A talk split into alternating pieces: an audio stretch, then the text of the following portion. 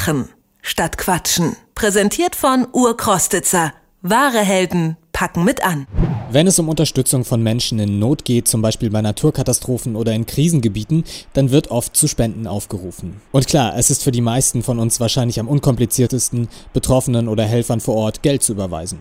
Doch natürlich reicht es nicht ein paar Euro um die Welt zu schicken, deshalb gibt es Leute, die den Transport von Sachspenden und internationalen Helfern organisieren.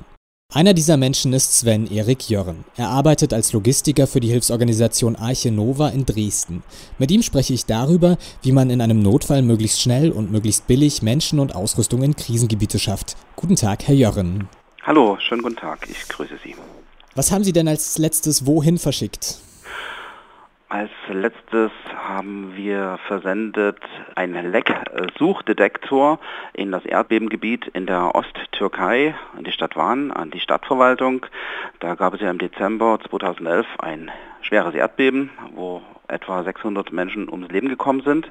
Wir haben mit einer türkischen Partnerorganisation dort ein Hilfsprojekt gestartet und haben unter anderem ein Lecksuchgerät den städtischen Wasserwerken übergeben, denn äh, wie es beim Erdbeben so ist, die Erde verschiebt sich, Wasserleitungen bersten und äh, diese Lecks müssen gesucht werden, was eigentlich sehr kompliziert ist und manche Leitungen sind auf 100 Meter vier, fünf Mal zerbrochen.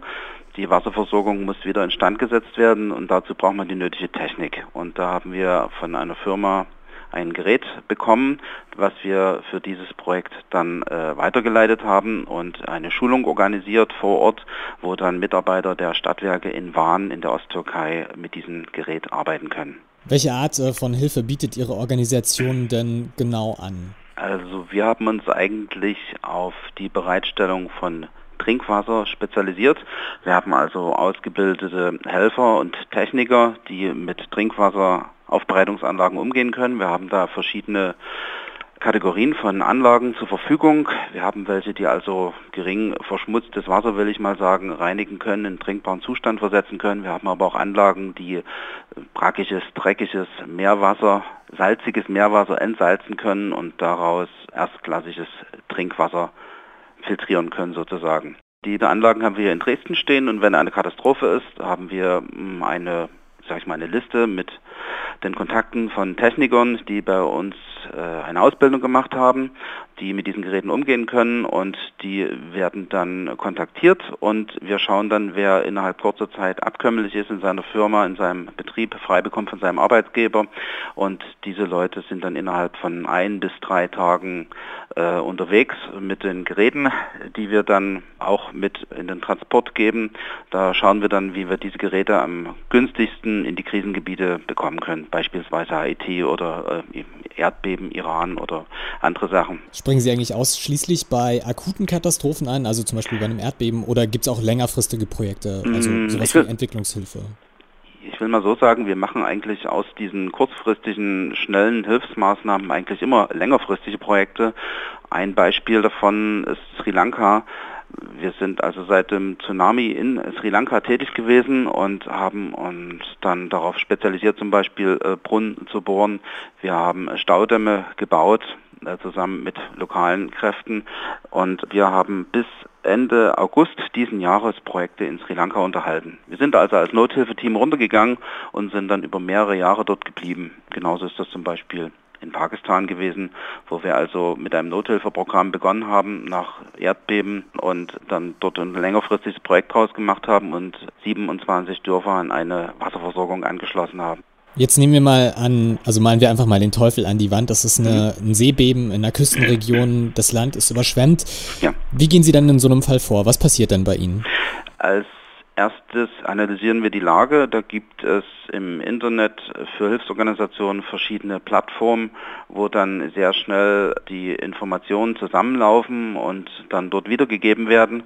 Dann machen wir uns kundig. Es gab letzte Woche zum Beispiel ein äh, schweres Erdbeben in Costa Rica, wo wir dann schauen, wie entwickelt sich die Situation. Das wird also sozusagen minütlich äh, abgedatet und wir schauen dann, entwickelt sich daraus eine größere Katastrophe oder ist das was, was im Land selber gehandelt werden kann. Und wenn sich also herausstellt, dass das eine Katastrophe von großem Ausmaß ist, dann aktivieren wir sozusagen unsere Hotline und telefonieren unsere Kontaktadressen ab und sagen erstmal, wie schaut es aus. Das könnte sein, dass ihr innerhalb von 24 Stunden, 48 Stunden euch bereithalten müsst.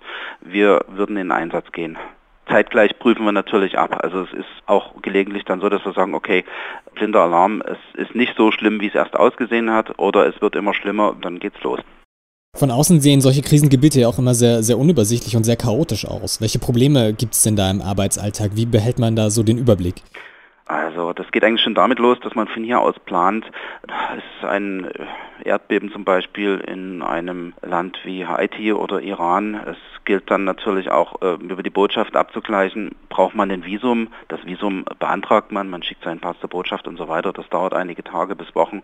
In dem Fall muss man einreisen und muss kurze Wege suchen, dass man die Leute innerhalb von ein, zwei Tagen ins Land bringt natürlich zeitgleich die Technik. Die Flughäfen sind oftmals geschlossen oder überfordert. Es fehlt Gerät, um Transportflugzeuge zum Beispiel zu entladen. Kräne sind kaputt. Äh, die Flugzeuge können nicht landen, weil die Kommunikation zusammengebrochen ist. Da gilt es genau zu prüfen, wie wir die Hilfsgüter ins Land bringen können und wie wir das Personal ins Land bringen können und die vor allen Dingen dann wieder zusammenbringen. Und vor Ort stellen sich dann oftmals Probleme, wo bekommt man äh, Fahrzeuge her? Andere Hilfsorganisationen bringen Container mit Hilfsgütern runter die können dann nicht entladen werden. Mhm. Es sind Straßen kaputt, wo keine LKWs fahren können und gerade in ärmeren Ländern, zum Beispiel wie Haiti, wo dann innerhalb kurzer Zeit sehr viele Hilfsorganisationen kommen, werden natürlich Autos und LKWs angemietet zu horrenden Preisen und irgendwann ist auch nichts mehr verfügbar und man steht dann mit seinen Hilfsgütern da. Man hat Paletten, man hat Container und kann vor Ort eigentlich nicht agieren. Hm. Okay, sagen wir mal, ich will kein Geld für irgendwelche Helfer oder Hilfsmittel überweisen. Wie kann ich mich denn aktiv bei solchen Projekten einbringen? Einerseits kann man bei Arche Nova versuchen mitzuarbeiten. Man kann sich entsprechend seiner Fähigkeiten zum Beispiel einbringen. Man kann sich als Techniker bewerben. Man kann an den Qualifizierungen teilnehmen, an den Übungen, die wir durchführen, zum Beispiel auch zusammen mit dem Technischen Hilfswerk. Und wenn man dann die Möglichkeit hat, könnte man mit in den Auslandseinsatz kommen und seine Fertigkeiten sozusagen zur Verfügung stellen. Oder man kann sich ehrenamtlich beteiligen. Wir haben selbst einen Ableger, der Bildungsarbeit macht an Schulen, auch deutschlandweit mittlerweile.